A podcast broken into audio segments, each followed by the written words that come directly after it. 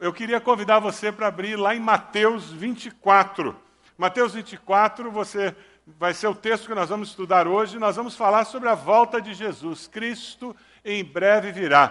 Tem um esboço da mensagem dentro do boletim. Por favor, pegue esse esboço. Você que está na internet, queremos que a sua vida também seja muito abençoada. Então, por favor, pegue aí o esboço também para que você possa acompanhar, que Deus esteja falando ao seu coração.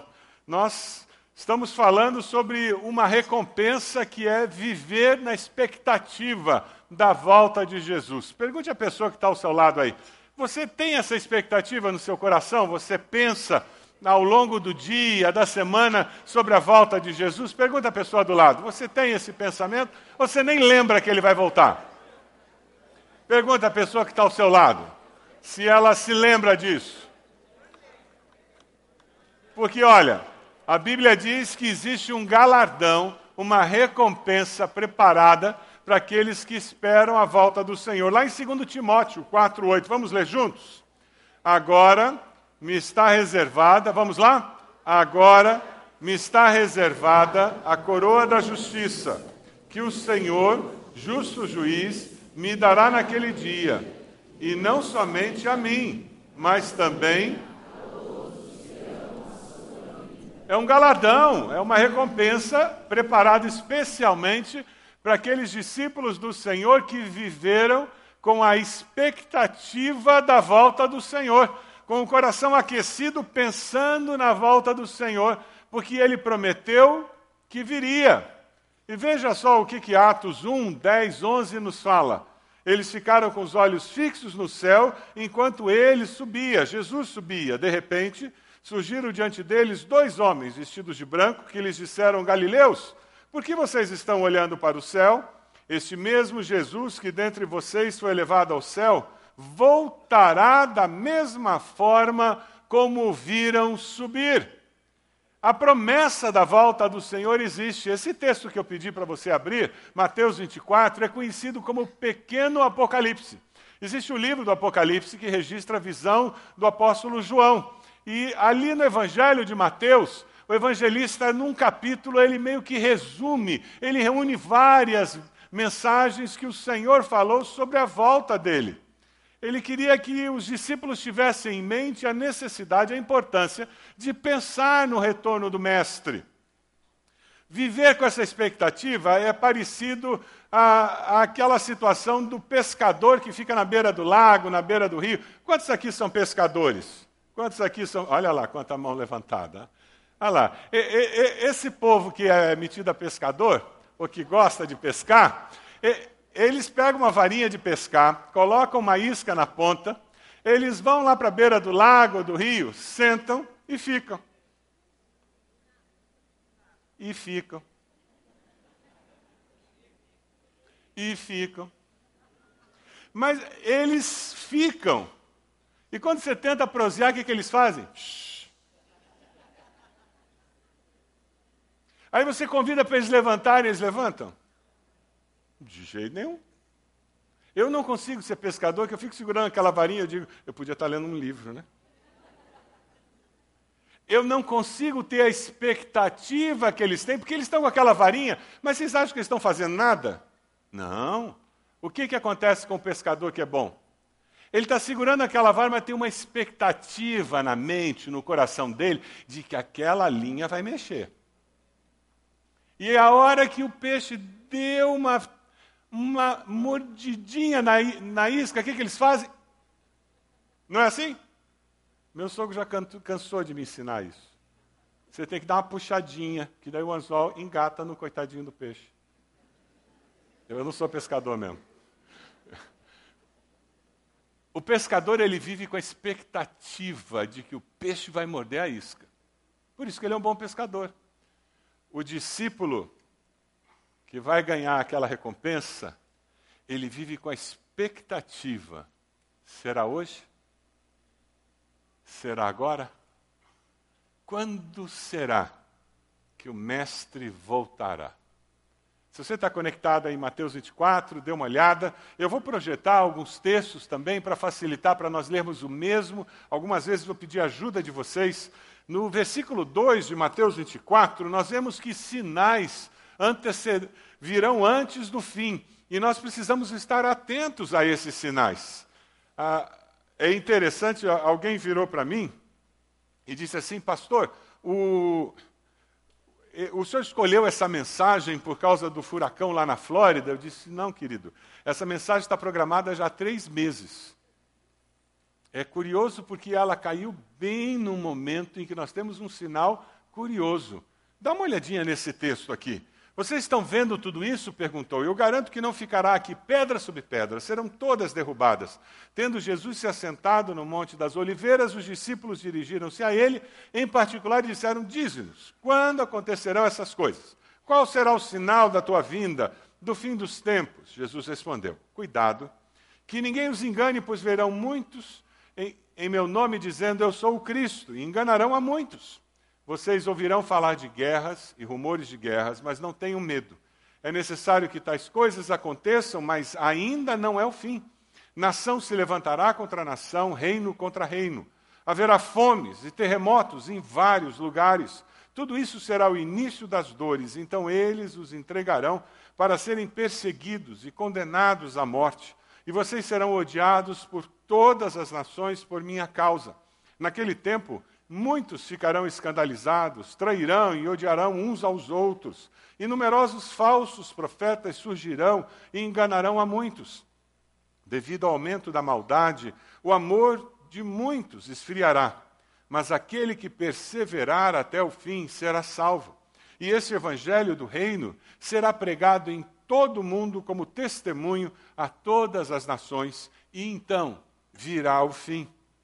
Lá em Mateus 24, no versículo 23, nós lemos também o seguinte relato. Eu queria que vocês lessem comigo. Se então alguém disser: Vejam, aqui está o Cristo, ou ali está ele, não acreditem, pois aparecerão falsos cristos e falsos profetas que realizarão grandes sinais e maravilhas, para, se possível, enganar até os eleitos. Vejam que os avisei antecipadamente. Assim, se alguém disser, ele está lá no deserto, não saiam. Ou ali está ele dentro da casa, não acreditem, porque assim como o relâmpago sai do Oriente e se mostra no Ocidente, assim será a vinda do filho do homem. Onde houver um cadáver, ali se ajuntarão os abutres. Existem sinais na natureza que podem nos dizer que a vinda do filho do homem está próxima, que Jesus está para chegar. Pestes em várias partes do mundo. Nós temos visto isso acontecer. Enfermidades surgindo onde nós não, não ouvíamos falar. Doenças que já haviam sido conquistadas estão retornando e os remédios que antigamente davam conta dela não dão conta mais. Bactérias, vírus que estão surgindo agora com uma força nova. É curioso porque nós temos visto epidemias surgindo de repente, do nada. Nós temos visto fome crescer em vários países. Na África, muitos países nós temos visto ondas de refugiados e aquelas pessoas passando necessidade crucial. Nós temos visto essas pessoas fugindo dos seus países e uma das razões é a fome, é a falta de esperança de, uma, de um futuro melhor. Nós temos visto países como a, a Coreia do Norte, onde as pessoas morrem de fome.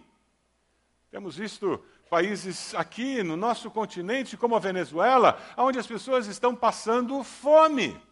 Um absurdo.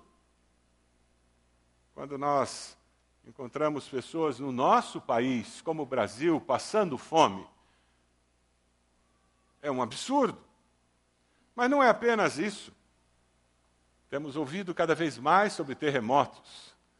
O povo do México, nesse dia, estão cavando nos escombros de um terremoto no, na escala Richter como eles nunca tiveram. De tão forte que foi. Felizmente, o epicentro não estava dentro da, do território mexicano, estava no meio do mar, porque senão o estrago teria sido maior. E enquanto eles estão cavando no meio dos escombros para encontrar sobreviventes, tem um furacão vindo na direção. E esse é um dos três furacões que estão no Golfo do México. E nós estamos vendo 90% da ilha de Barbuda destruída e as outras ilhas também ali tendo sido afetadas de uma forma tremendamente destruidora. E é curioso que o furacão José e Kátia está chegando e as pessoas estão assustadas ainda com o furacão que está atingindo a Flórida, o Irma. Hoje, antes de sair de casa pela manhã, eu estava olhando pela televisão a CNN mostrando ao vivo um prédio em que o telhado inteiro foi levado pelo furacão e jogado num outro lugar. Tamanha a força do vento. Mas se não bastasse os sinais da natureza, nós temos os sinais na sociedade, que mostram essa crise que se instala e que prepara para a volta do Filho do Homem. Guerras e rumores de guerra. Parece que o ser humano é incapaz de conviver em sociedade. A guerra da Síria hoje se transforma numa das maiores tragédias da humanidade depois da Segunda Guerra Mundial. A Coreia do Norte explode o que supostamente é uma bomba de hidrogênio e ameaça iniciar uma, uma guerra com alguém que está do seu lado, envolvendo potências mundiais. Notícias que não param. Alguns estudiosos têm falado que o número de mártires do cristianismo na atualidade é maior do que nós já tivemos em qualquer outra época da história humana. A fé cristã é a fé religiosa mais perseguida na face da terra da atualidade. Ser cristão no mundo de hoje é perigoso.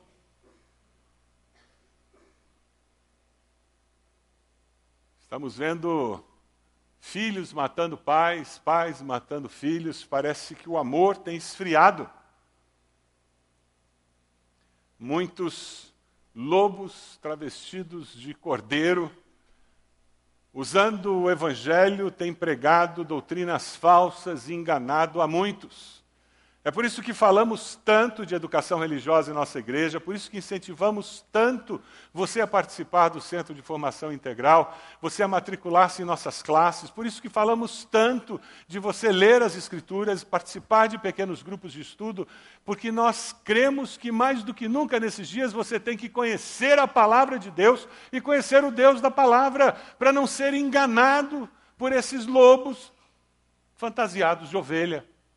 Porque muitos falsos mestres surgirão nesses dias e enganarão até os eleitos com seu carisma. Basta você entrar na internet, basta você entrar no YouTube e você encontra muita gente falando em nome de Deus e pregando mentiras descaradas. Mas se você não conhece a palavra, se você não tem os seus pés firmados na palavra, com facilidade eles poderão enganá-lo. Pastor Roberto, eu saí de casa, vim até a igreja para ouvir essa desgraceira. Lamento informar, mas é o que a palavra nos diz, que os últimos dias seriam assim. É por isso que nós temos que viver com essa expectativa da volta do Senhor e dizer: Maranata, vem Jesus. Maranata, vem Jesus. Mas felizmente o Evangelho, ele traz esperança. Dá uma olhadinha no versículo 29. Versículo 29 nos fala que imediatamente após a tribulação o sol escurecerá, a lua não dará sua luz, as estrelas cairão do céu, os poderes celestes serão abalados, então aparecerá no céu o sinal do Filho do Homem, todas as nações da terra se lamentarão e verão o Filho do Homem vindo nas nuvens do céu com poder e grande glória. E ele enviará os seus anjos com grande som de trombeta, e estes reunirão os seus eleitos nos quatro ventos de uma outra extremidade dos céus. Aleluia! Quando você lê Apocalipse, capítulo 1, você vai encontrar uma afirmação que Jesus virá entre as nuvens e todo olho verá.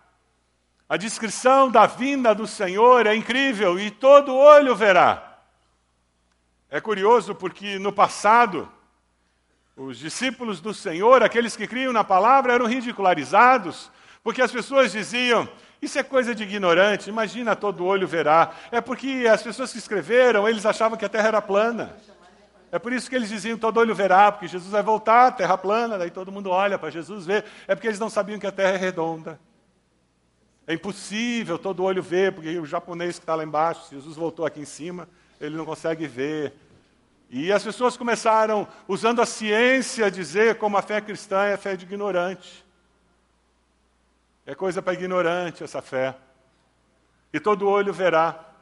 Mas é curioso porque quando a ciência vai evoluindo, a própria ciência vai acabando com a, a postura negativa da ciência e a própria ciência vai mostrando que a palavra de Deus é verdadeira. Se você tem a idade que eu tenho, você deve lembrar do dia em que o homem pousou na lua. E que a maioria das pessoas na face da Terra que tinha um aparelho de televisão viu.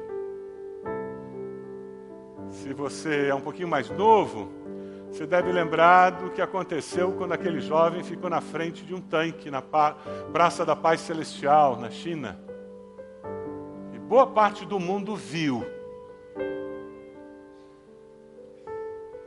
Mas quem já não viu um jogo de Copa do Mundo, uma final de Copa do Mundo? E final de Copa do Mundo, quase que toda a população do mundo vê. Você nem precisa do milagre sobrenatural de Deus e o que Deus pode fazer com que todo olho veja, porque Deus pode todas as coisas. Só com a ciência humana, hoje, já é possível que todo olho veja a volta de Jesus. Porque o, o furacão está chegando na nação mais rica do mundo. O mundo todo está vendo o furacão chegar na Flórida. Por sinal, esteja orando pelo pastor Eduardo Troima, que foi missionário da nossa igreja, filho da nossa igreja.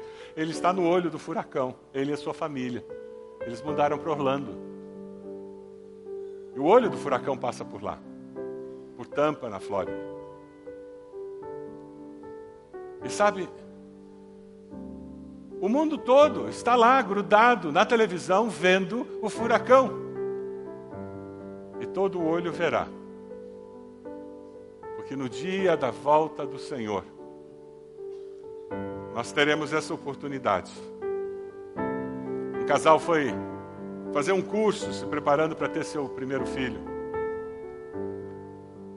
E depois de passar um filme, responder todas as perguntas, aquele instrutor disse: Olha, eu sei que vocês ainda têm muitas perguntas. Como será o momento do parto? O parto vai ser difícil, vai ser fácil? Como estará o bebê quando ele nascer? O bebê terá saúde? Existem muitas perguntas que vocês não terão as respostas. Mas uma coisa eu posso garantir para vocês agora: o bebê nascerá. E todos deram risada. E o discípulo do Senhor que estava naquela aula não conseguiu deixar de fazer a analogia. Assim como aqueles casais tinham certeza que, apesar das suas dúvidas, eles tinham certeza de que o bebê nasceria quem conhece a Cristo como Salvador pode não saber o dia, a hora, como será exatamente a volta do Senhor, mas uma coisa eles sabem: que Cristo voltará. Agora, quando Cristo voltar, quando se fizer chamada, você estará lá? Você terá sido arrebatado e estará lá nos céus com Ele?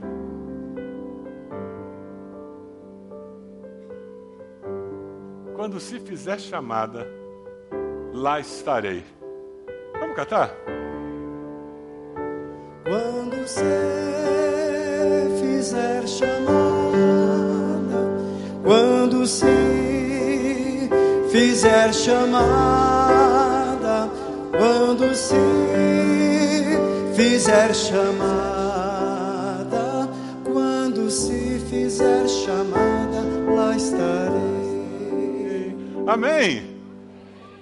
Seu nome está no livro da vida aquele livro da vida que será aberto, o livro da vida que foi escrito com sangue do Cordeiro derramado na cruz do Calvário. É com essa certeza que nós vivemos esperando a volta do Senhor. Ninguém sabe o dia e a hora.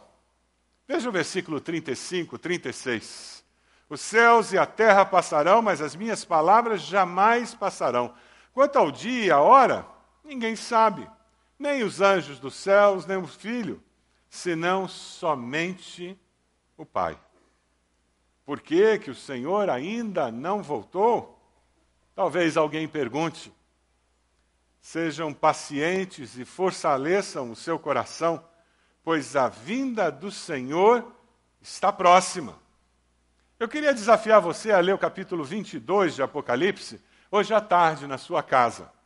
Capítulo 22 de Apocalipse tem uma descrição muito bonita dessa dinâmica da espera, eis que venho. Feliz aquele que guarda as palavras da profecia desse livro, aquele que dá testemunho dessas coisas. Sim, venho em breve. Vem, Senhor Jesus, a graça do Senhor. O, o capítulo inteiro trabalha com esse conceito. Ele trabalha com o conceito de que o Senhor está vindo. E é a misericórdia do Senhor, é a bondade do Senhor que faz com que ele demore um pouco mais para chegar. Embora a demora é muito pequena. O Senhor disse que viria, que em breve viria. Pergunta para a pessoa do lado aí: você acha que está demorando Jesus voltar? Pergunta para ela.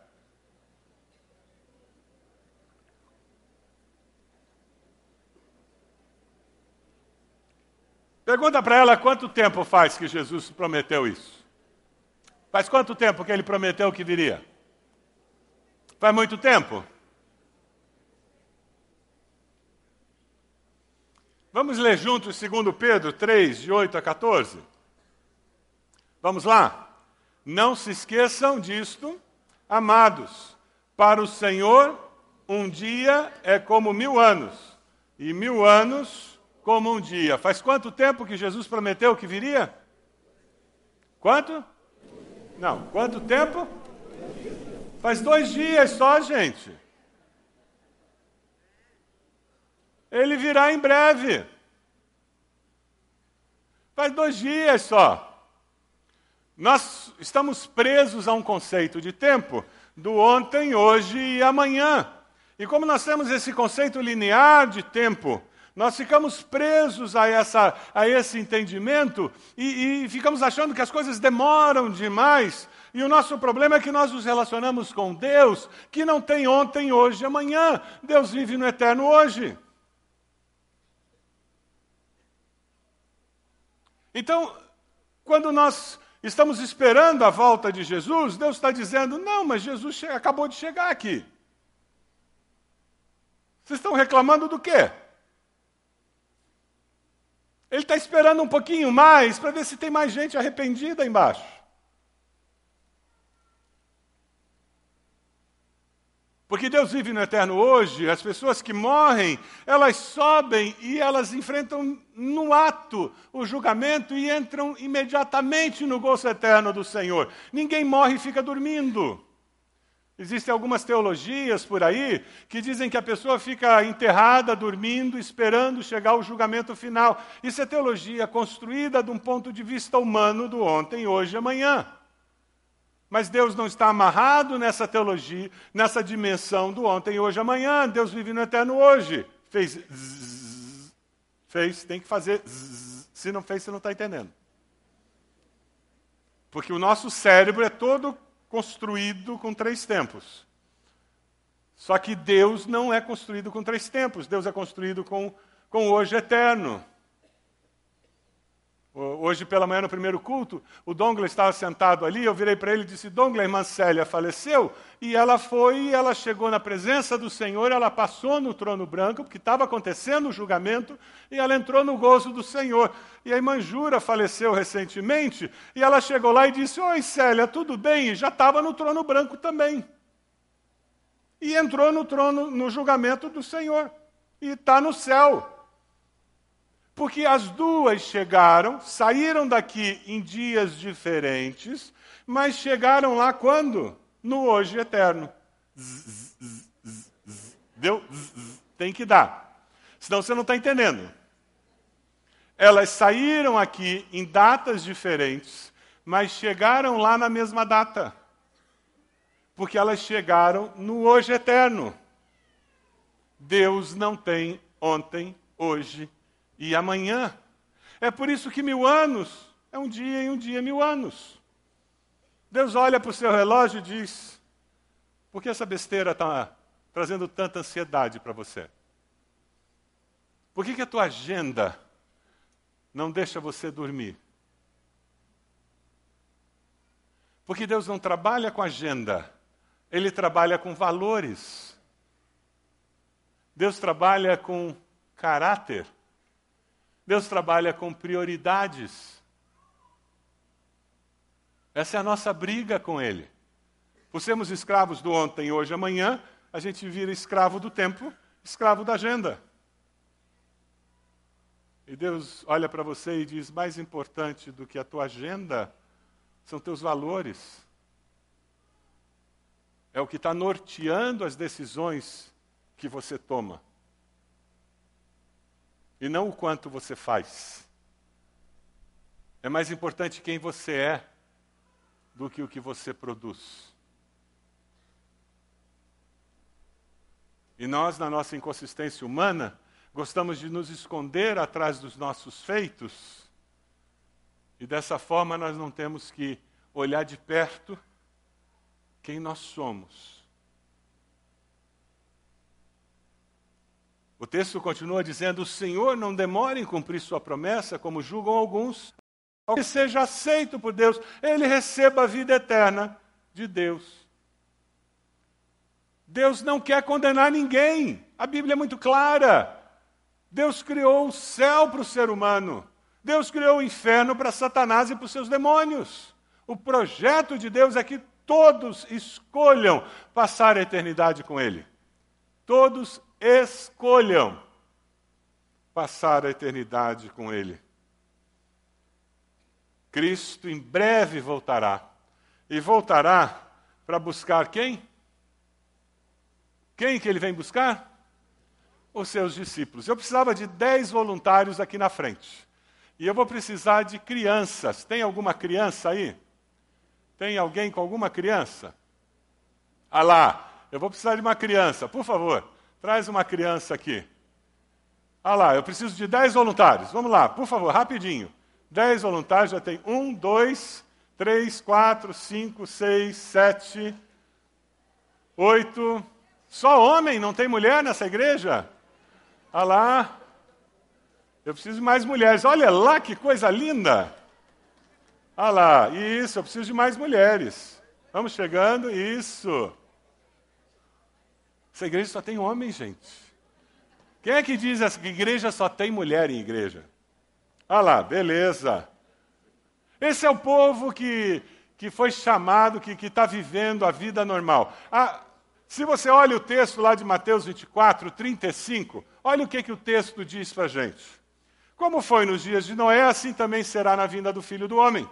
Pois nos dias anteriores ao dilúvio, o povo vivia comendo, bebendo, casando-se, dando-se em casamento, até o dia em que Noé entrou na arca. E eles nada perceberam, até que veio o dilúvio e os levou a todos. Assim acontecerá na vinda do filho do homem. Eles estão vivendo a vida deles, normal, tranquilos sem dificuldade nenhuma.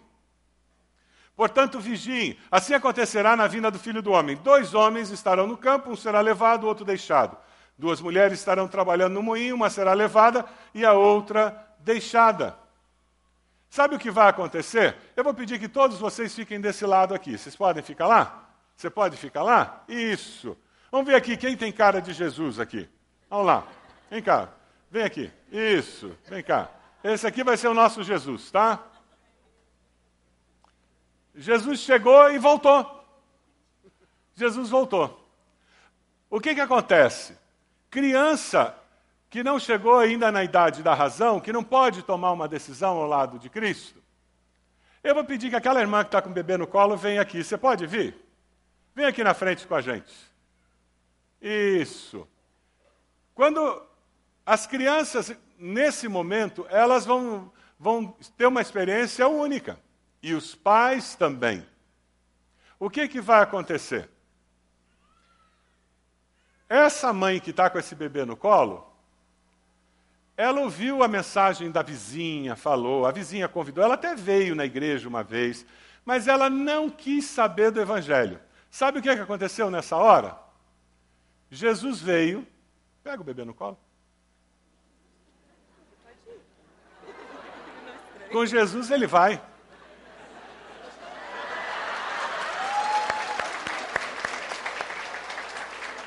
E a mãe ficou. E vai ser isso que vai acontecer. E daí as outras crianças, você pode vir para lá? Todas as crianças serão arrebatadas. E daí o que vai acontecer? Tem algum casal aqui? Tem um casal, vem cá o casal. Ela cansou de convidar o marido para ver a igreja, ele não queria saber de Jesus. Ele trazia ela para a igreja, deixava ela aqui e ia embora. Meu pai fez isso muitas vezes. Depois vinha buscá-la. Nesse dia, ela vai e ele fica. E esse dia é isso que vai acontecer. Aí você vai ter duas amigas. Aí vocês vão ter duas amigas. Ela que falou de Jesus para ela, que era vizinha e tal, ela foi. E ela ficou. Aí esse cara aqui, que aceitou Jesus, vai para lá. Ele também, esse aqui aceitou no primeiro culto. Aí o que, que acontece? Ela aceitou Jesus, vai para lá. O processo vai ser esse. Mas algumas pessoas vão ficar. E vão ter que conviver com o fato que foram deixados para trás. Essa é a realidade da volta de Jesus. A pergunta é: onde você vai ficar? Em que lado você estará? A pergunta é: aquelas pessoas que você ama, onde elas ficarão? Em que lado elas ficarão? Você pode dar uma salva de palmas para essa turma? Muito obrigado, gente. Pode descer. O menino gostou de Jesus, hein, gente? O menino gostou de Jesus. No culto das nove horas, a mãe quase teve um ataque. A hora que Jesus tirou o bebê do colo dela, ela quase teve um ataque. O sentimento de perda. Mas é, é essa a mensagem da volta de Jesus. Não é só ele descer nas nuvens, mas é essa divisão de lares, pessoas que estão trabalhando no mesmo lugar, uma foi e a outra ficou. 1 Tessalonicenses 4, 16, 17, diz: Pois dada a ordem, com a voz do arcanjo, o ressoar da trombeta de Deus, o próprio Senhor descerá dos céus, e os mortos em Cristo ressuscitarão primeiro.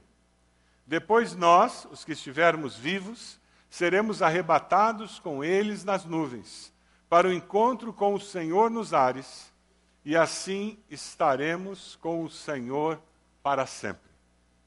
Você irá com Cristo? Você tem certeza disso?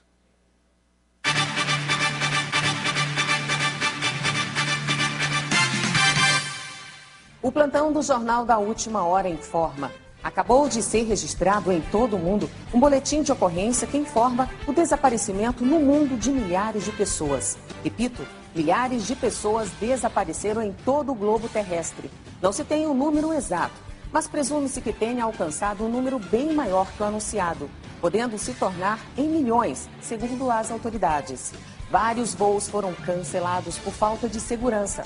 Segundo a Infraero, aviões no mundo inteiro caíram, pois pilotos simplesmente sumiram.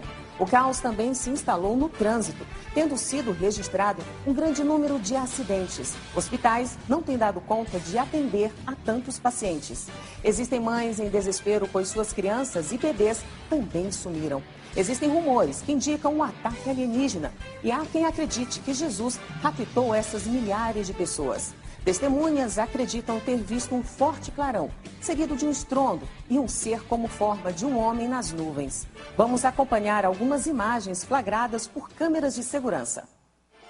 As imagens que você vê foram capturadas por câmeras de várias partes do mundo. As mesmas já foram analisadas e comprovadamente não se trata de nenhum tipo de montagem. Câmeras de parques, shoppings, estacionamentos, igrejas e monitoramento do trânsito são imagens reais e assustadoras. O mais impressionante foi o registro de um hospital infantil onde funcionários alarmados diziam que, em um único momento, todas as crianças desapareceram.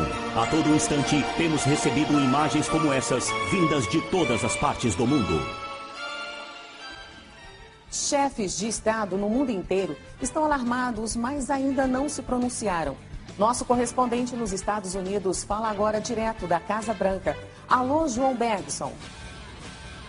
Olá, Cristina Lima, aqui nos Estados Unidos, bem como na Inglaterra, Japão, no Canadá, na Grã-Bretanha, enfim, em todo mundo o caos está instalado.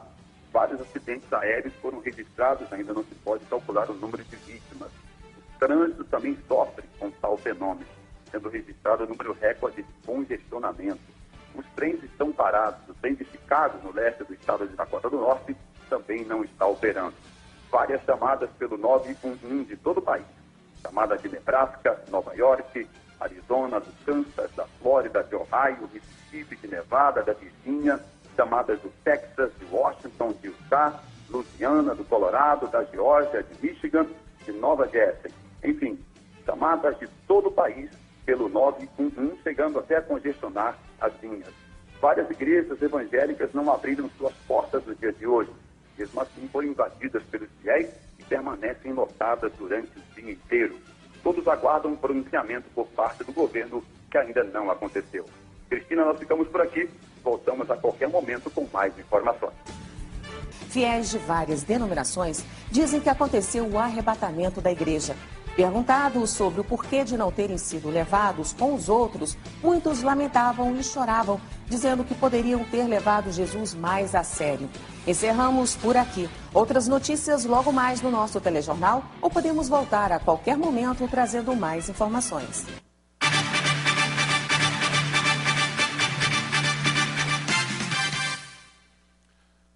Podia ser um noticiário no dia da volta de Jesus, não podia? Nós estamos acostumados a ver esse tipo de coisa acontecer.